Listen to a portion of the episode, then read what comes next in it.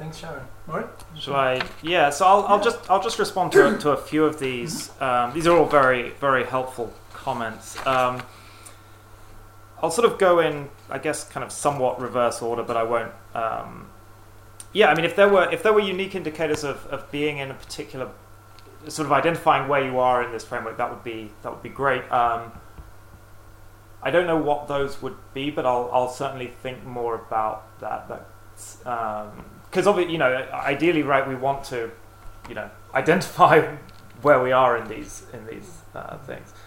Um, yeah, this this point about you know a couple of things that you mentioned sort of don't appear in the in the model, um, or sort of how do they play in, right? The stakes involved.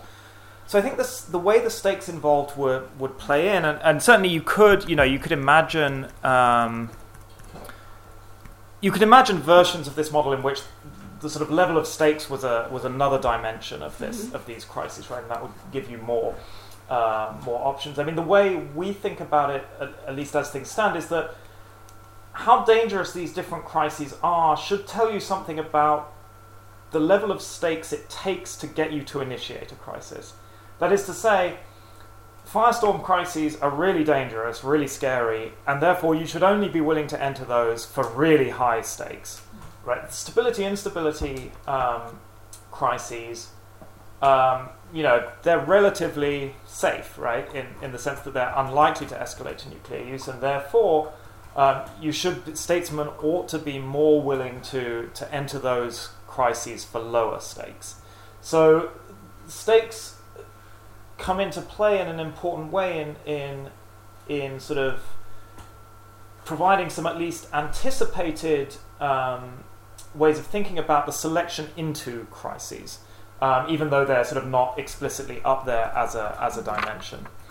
Um, similarly, you know, the extent to which nuclear weapons are sort of special within these crises, right? And and you're absolutely right that we that we don't have a sort of view of, you know, um, or at least in this paper, we don't have a view of the extent to which nuclear weapons are special. Um, and part of that's because they, they play different roles within these different crises, right? In the stability instability model, you know, in some sense, nuclear weapons are really special, right? They're this very bright red line is stopping states from going across the nuclear threshold. It's going to be very difficult to persuade states to go across the nuclear threshold. And therefore, nuclear weapons are just very different to conventional weapons. In the staircase model, nuclear weapons, you can imagine, right, in the way, and this would be, you know, the same as the way Herman Kahn thinks about them, you know, they're just sort of another capability. You can use nuclear weapons, you can use more nuclear weapons, you can then, you know, you might use nuclear weapons to start with, then you de escalate and you use conventional weapons for a while, and then you go back up to level, you know, 25 or level 36 or whatever it is, right? So, so nuclear weapons may play a very different role in these different types of crises. Um, and, and so the extent to which they're sort of special um, will vary um, according to that. Um, yeah, so I think so. Some of your other comments, I think, I'll sort of, ex, sort of, I'll give an unsatisfactory response, but is nonetheless the way we're sort of thinking about it, which is to say that several of your comments, I think, were basically sort of saying, well, but the world's more complicated than this. And, and we completely agree. Um, and, you know, part of what we're trying to do is to um, is to take sort of one step in um, in sort of acknowledging the variety of, of nuclear crises that have existed. Um, but I would certainly hope that others would take sort of further steps in the future. So, for example, right, bringing in the role of misperception, I think is is hugely important, right? And and we don't do that here. Um, you know, another thing we don't do is sort of acknowledge the possibility that you may think you're in one box, but actually you're in another box. You may think you're in one box and your opponent may think you're in a completely different box or may assume that you think you're in a different box right? And and so you're absolutely right right? That would lead to you know i mean at the least it would lead to 16 quadrants but you would as soon as you start adding um, you know more possibilities that that different actors within the state may perceive different first strike advantages, right? Or moving between quadrants. Right, exactly. Yeah. Or, or cr- uh, crises may move between quadrants over time, or people may be learning from previous crises that had were in different boxes, right? You can suddenly you can make this framework, I think, much more complicated, um, and I think it's it's definitely possible that that would actually result in in more insight.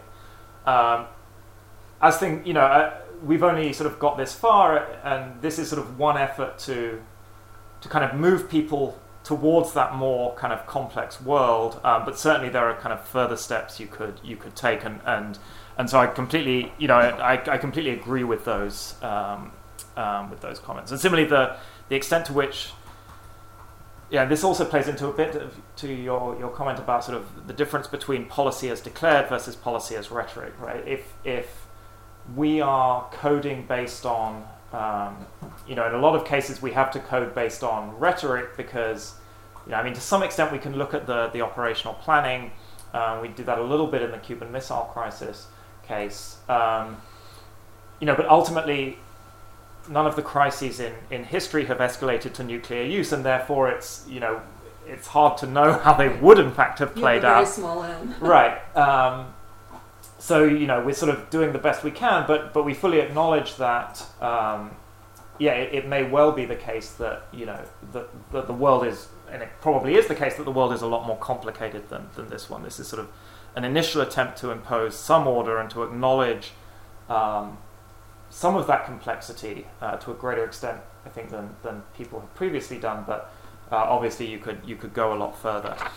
Um, so I think I'll I'll stop there, but I mean these were all these were all really helpful comments, but I want to you know give other people as many So- chances. so- of sorry, before before opening the floor, I, I'll, I'll give myself uh, three minutes to tell you three things essentially. Uh, first, you know, thank you again for coming. It, uh, I just want to give a bit of a background and to give a, a, a bit of sharing the pleasure of why it feels good to read Mark's paper at first because when you read the literature before, I could see, I mean, in the latest version it's left there, but I could see the annoyance with two things, one of which was already, was still there in your presentation, which is like, wait, people get agitated in terms of, it's really going to be World War III tomorrow morning, and other people get agitated about sleep well, and you're like, wait, and, and both of them remain experts? Like, wait, that's outrageous. Okay, so there's still a bit of that annoyance. The other annoyance, which is more visible in the paper than was in the uh, presentation, is it, yeah, to me, there needs to be even more done on that, but like, how do we how do we define a nuclear crisis? Oh, yeah, because the literature really, at first, is like any crisis that involves nuclear armed states is a nuclear crisis. I'm like, no, no, probably not. Uh, so we- we're giving you a hard time on that, and I, I think there is more, but like this is actually a hard thing to do to get better. And so I, I would I would applaud that. So but I want to essentially now see three types of things, and, and essentially go back to your two the two axes of, of the of the model, and then just ask a few questions about uh, facts. Um, one is one is I I, I want to understand better what you mean by uh, incentives to use nuclear weapons first. So does that involve measuring an acceptable or measuring someone's perception of unacceptable damage? Or, or is it, and, and how does that factor the one distinction that I'm having a hard time working with, which is the, the distinction between probabilistic assessment and possibilist assessment? Like the fact that there are players for whom the possibility of that damage is simply unacceptable versus, okay, we'll calculate and we'll accept the probability. It's like, do you Yeah. factor in those types of assessments in the incentives to strike first? Or, and if not, you know, how do, how do you decide where we are on, on this axis? Um, and th- then the, the question on the other, on the controllability uh, axis is going to sound a bit self-interested, and I'll confess it is. Uh, my question is essentially about the knowability of the limits of the controllability variable. Mhm. So it's like, can we know that in advance? And then that speaks to, you know, you, you- you're kind enough to reference what I'm trying to do on luck. It, I was wondering, is actually luck the minimum of uncontrollability that we can't get rid of? Or, because the, the reason why I'm asking is because luck appears in one of your models. Yeah. So it's like, that's interesting that it appears in one model when, when I thought of, okay, where would I put it? If I, if I try to put myself in your frame, I think what I would do is luck is the bit where the controllability variable Mhm. becomes unknowable. So, Yeah. so h- how do you, what do you do with that, essentially? So that's the second question, and just on a few, a few, um, a few things. So you don't count the 1969 border crisis as a war between nuclear armed states. It's just because of the casualty numbers. Yeah. Uh, uh, in, in, in the other thing, and that's probably me misunderstanding, uh, I don't see the first strike advantage for North Korea against the US. I mean, I, I see that in theory, but like, would you call that first strike advantage given that what's going to happen three hours later? yeah. Okay. Well, and partially also given where their first strike has to be. A place called Seoul, probably. Yeah. Yeah. Cool. Yeah. Ah, right. Okay. That's so. Yeah. That that would be. Yeah, I'll, I'll just say a couple of quick things. I mean, yeah, I, I so, and this this reminded me of some of Sharon's excellent question, uh, excellent points that I didn't respond to. Um, yeah, I, I mean, I think you know this is. I completely agree that this is a very sort of, this is a very abstract framework, and and um, and converting it into usable action items for policymakers is um, is sort of challenging, and part of that is to do with um, um, some of the issues Sharon raised, but is also to do with you know the difficulties of coding these variables sort of in real time as you're in a crisis. So you know, so we tried to you know the indicators that we sort of tried to come up with are, are certainly not we don't think these are sort of exhaustive an exhaustive list of the things that determine these crises, but they're things you can sort of look at to a greater or lesser degree uh, that might give you kind of an idea of, of where you are. Um, so certainly, you know, in, in terms of the two variables, um, I think the, the extent to which there are incentives for first use does um, does partly revolve around this question of um, um, you know if if everyone in the state believes that any nuc- you know a single nuclear weapon exploding in any on any part of your territory would be unacceptable damage. Um, then the burden for um, you know for seeing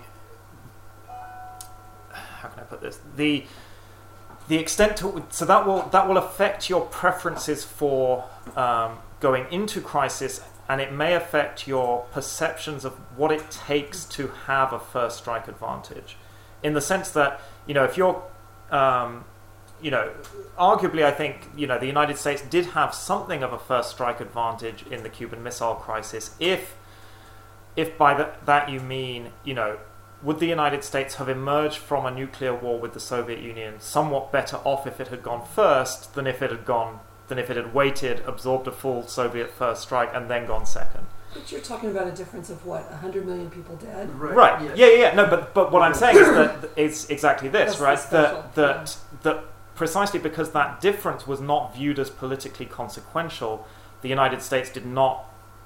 We code them as not having first strike advantages, right?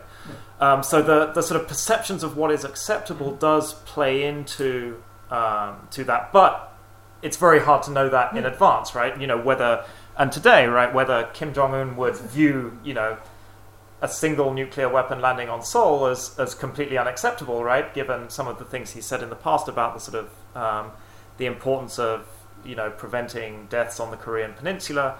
Um, you know, so if his only nuclear option is to use nuclear weapons against on Korean territory, it may actually be that you know he has preferences that are very sort of different to what we might think they are. Um, so, and just just briefly on on, on the role of luck. Um, so the way I the way I think about it is is not so much that, that luck is sort of the the the more non-controllable a crisis is, the greater the role of the the greater degree of luck you need to get through it. Okay. um, which is to say that I I guess which is maybe equivalent to what you're saying, which is sort of luck is kind of what's left after controllability in the sense that um, you know to the extent that you can to the extent that crises are more controllable you will have less need to rely on luck or luck will play a right you if a crisis is more controllable you need to be more unlucky for it to end up in a war uh, or for it or for, for it to end up in a nuclear war um, so that's sort of the way and so therefore the sort of controllability variable will, you know, I could relabel that as something like, you know, luck needed, or so, you know, something like that, um, which would I think capture a sort of similar idea. So that variable, I think, is is at least getting at that idea, but um, What if you call that variable sort of not quite luck, but things either go as expected or they don't go as expected? Because there, Yeah. that gives your decision maker a sense of agency, and they all want agency. None of them, I think, would argue once they make a decision that it's uncontrollable. Yeah. They're just less certain about what they're going to get back. So I think Yeah. it's not control; it's that ex- that events turn out as you expected. Yeah, I, mean- I think that would be yeah, that might be another way of um, yeah of, of thinking about it. That would be sort of yeah. Thanks. Great. Uh, yeah, thanks so much. I want to ask a question that's already been, been posed to you, so apologies if, if perhaps you've given your answer, but uh, um, you know, I very much take the point that there's no single logic of nuclear crises, and you pointed to the kind of heterogeneity uh, of these historical cases. Um, but I'm still left with the question of whether your, your model assumes that crisis actors know they're in a crisis. And uh, if so, I mean, how, how can we say when a crisis begins, when it ends? Um, your paper, and you address this point, but I point to kind of IR literature. But of course, in the press, I mean, we read that there is an on, we're in the midst of a nuclear crisis in North Korea. I looked at Wikipedia, the entry for the 2017-2018 North Korean crisis, April 8th, 2017. This is in Japanese, uh, English, uh, Chinese, uh, period, periodization, periodization the same. April, April 8th, 2017 to the present.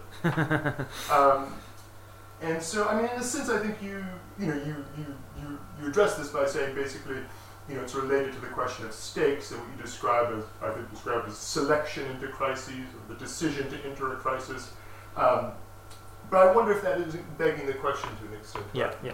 Um, and just to, to conclude, you know, I, well, a current of literature that seems to me applicable reading your very interesting paper and, and hearing you speak uh, would be something on the lines of the sort of French political sociology proposed by Michel Dobry, Brigitte Gaïti, and others, um, which looks at political crises as, as intersectoral crises. That is, say, political crises are defined as such as moments when the kind of intelligibility of the social field, the institutional field, is called into question. So you don't know what the rules of the game are. Uh, you might expect uh, porous frontiers between different sorts of, you know, uh, institutions and, and, and, and disciplines, and the intrusion of unexpected actors. So you joked about Dennis Rodman, but uh, after all, I mean, it's quite striking that one of the only figures, you know, to to have actually carried out nuclear diplomacy in a substantial way, right, uh, uh, in, in, in recent years. And so I suppose, yeah, to conclude that, I mean, I, if you could, to, to, to specify a little bit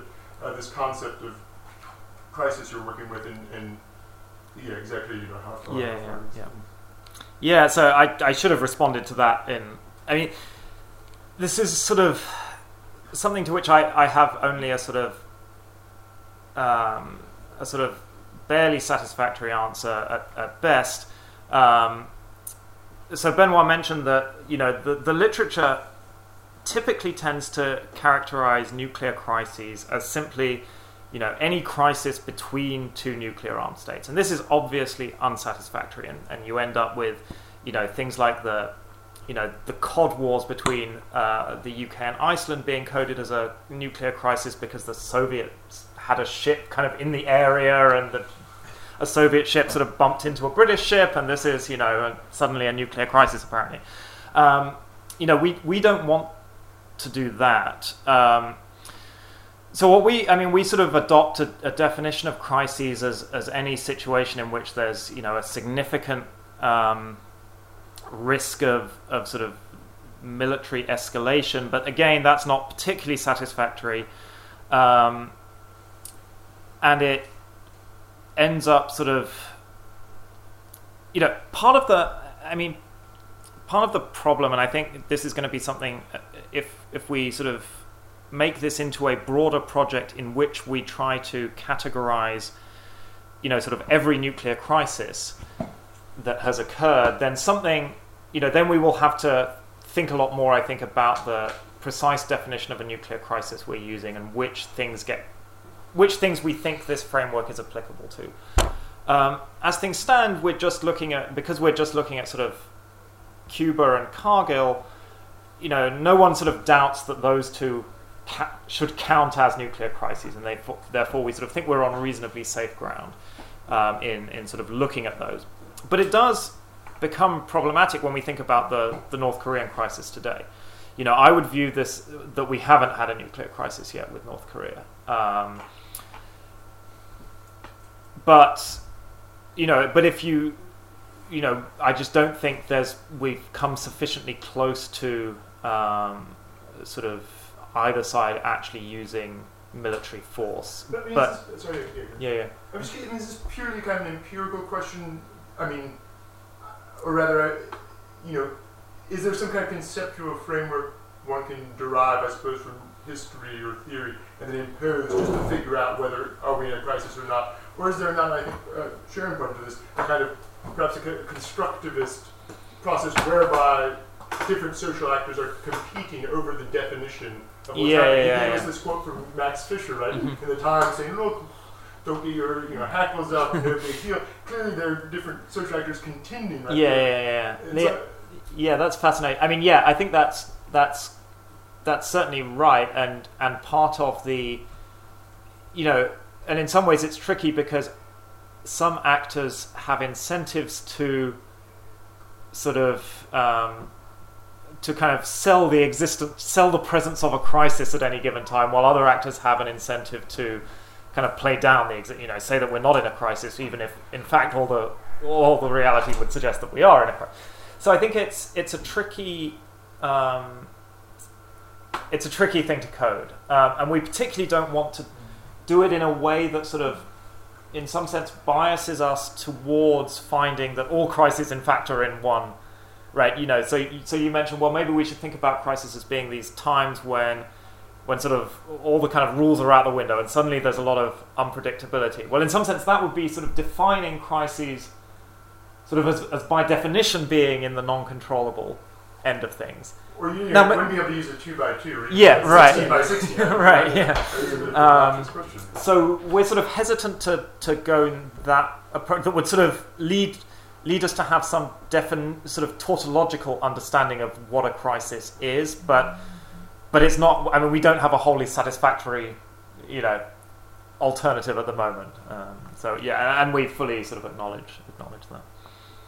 Um, I'm, I'm just so, I'm sorry. It's just for to begin. Very thank you for the intervention, which was very great. But um, do you uh, do you will you integrate in this type of, of team um, uh, a crisis between a nuclear country nations and a non-nuclear nation? Uh, because like the Kippur War uh, was uh, uh, at the verge of a nuclear war in a way because Mhm. there was a, a question of use of the nuclear capabilities of Israel. Mm-hmm. Uh, and it was declared by, by uh, only convention, uh, conventional forces. So how could we integrate in this type of team? Um, Yeah. in this case? Yeah, this is something we've we've thought about and talked a bit about. We we haven't done it in the, in this paper. Um, um, you know, sort of thought about the extent to which you could apply this same framework to to the interactions or crises between nuclear armed states and non-nuclear armed states. Um, part of me is tempted to say it doesn't really apply, um, but I don't really have a good reason for why. you know, I mean, arguably, a crisis between nuclear armed states and non nuclear armed states is, is, is one where you have sort of the strongest incentives to strike first, in some sense, right? Because there's zero possibility of retaliation, uh, depending on your, I mean, possibly. Um, but, you know, I think we're, we sort of have enough of a um, task to persuade people that our framework applies to crises between nuclear armed states that we, we don't want to sort of try to, at this stage at least, to make the sort of additional leap to saying, and they also shed light on crises between nuclear armed and non nuclear armed states. Uh, but certainly that's something we're sort of interested in um, in looking at in the future. Any other question for Mark? Maybe just one or two points for clarification. Uh, the first strike, would it be a strategic strike or a tactical strike? Mhm. Also? Well, that's, that's very different. Yeah. Also, the main difference between Cuba and nowadays and uh, North Korea is the number of partners, of course, uh, Mhm, uh, pressure from outside. mhm. I think in the, in the crisis with North Korea, uh, you can't uh, ignore China and, Mhm. and Russia and, and, the, and the others. So it's a multi-partners Yep, yep, problem. yep. for the. So does the the involvement of other partners i- i- is included in the communication Yep, uh, yep. line, for instance? Yeah, or yeah. That sort of thing. Yeah, so uh, so on the second question, yeah, so so allies and, and adversaries, other parties, um, could come into play in a in a range of different ways, sort of within this framework. Which is to say, they may be a source of of crisis controllability in the sense that that um, third parties may have an incentive to um, kind of tamp down escalation, right? And, and I think you see some of that in, in Kargil with the United States, you know, trying to play a role to, to sort of um, prevent this from spiraling out of control.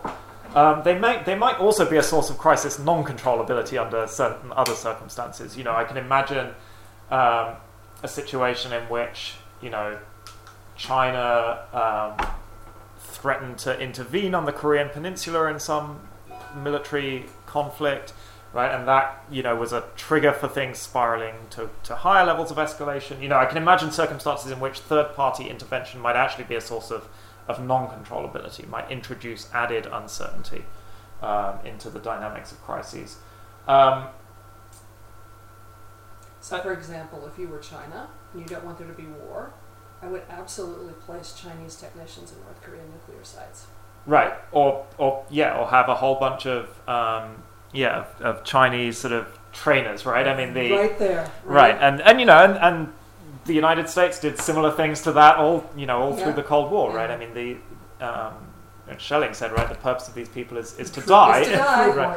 Right. Um, so um, as to whether the first strike, I mean, we don't, we don't. Um, I think the the distinction between tactical and strategic.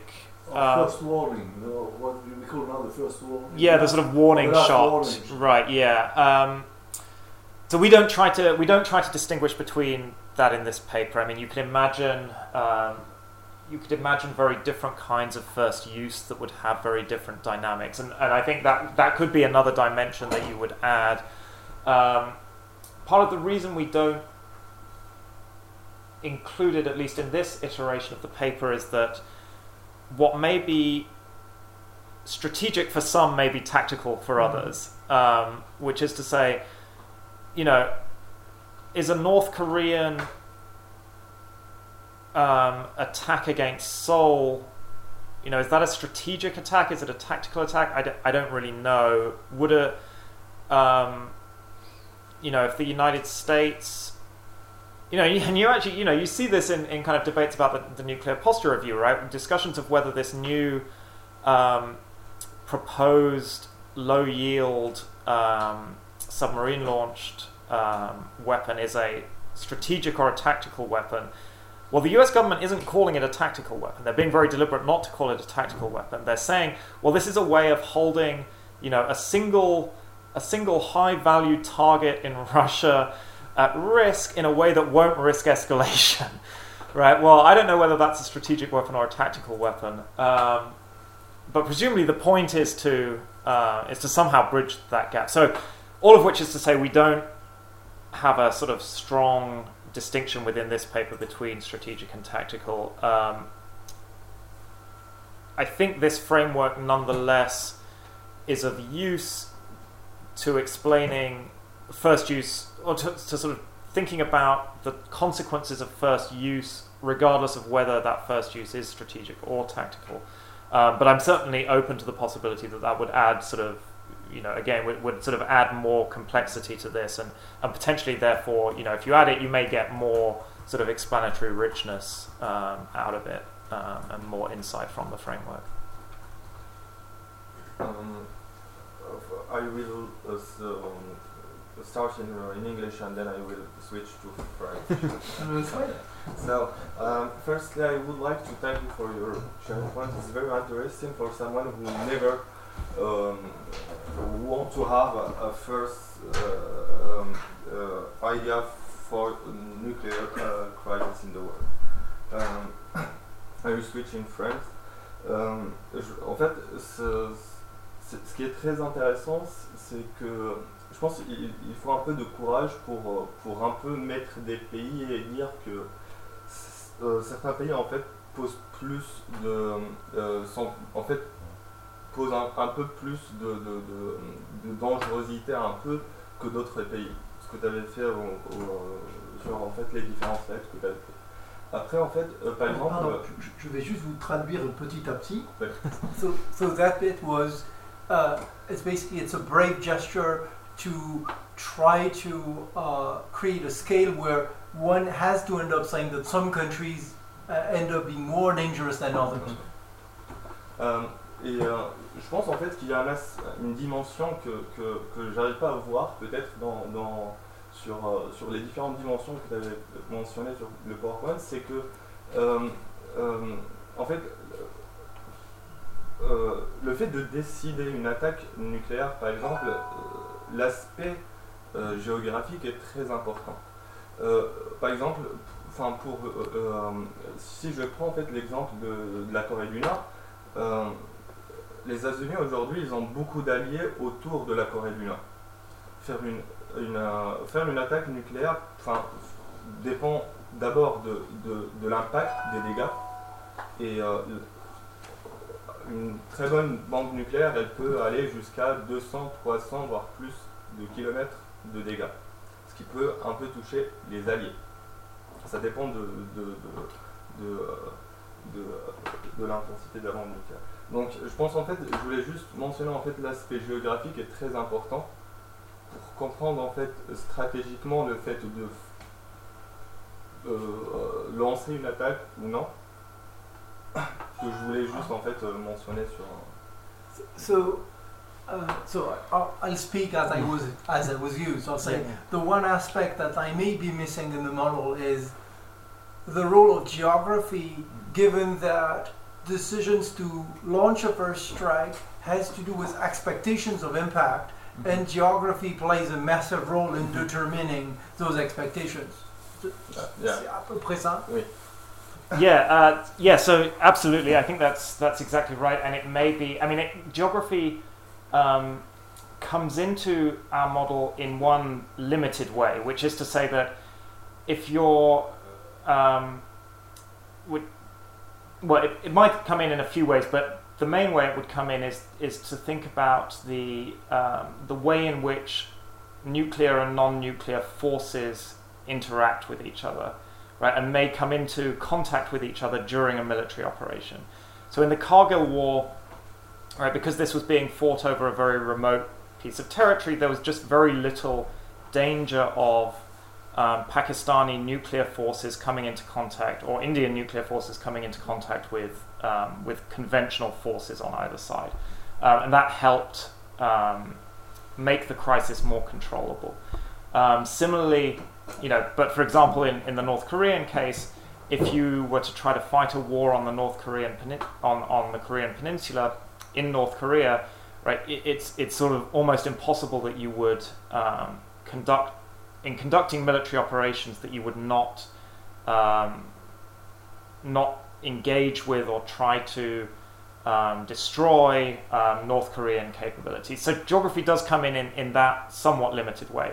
Um, but more broadly, I mean, I think you're absolutely right that, that geography plays a sort of profound role, um, and and again, you know, is, is another sort of dimension we could add to this, right? That would make this this framework um, somewhat more complicated, somewhat richer, right? It would potentially, uh, and you can imagine that, you know, crises in which the geography is of one particular sort might play out somewhat differently to crises in which the geography is of another different sort and, and might play into um, you know both into controllability as I mentioned but also as you said right into the incentives to strike first um, so it's definitely um, something that we can sort of that we can account for to some degree within our model but you might want to add it as just sort of an extra dimension um, that would that would make the model um, yeah somewhat somewhat richer and somewhat more complicated um, yeah Okay.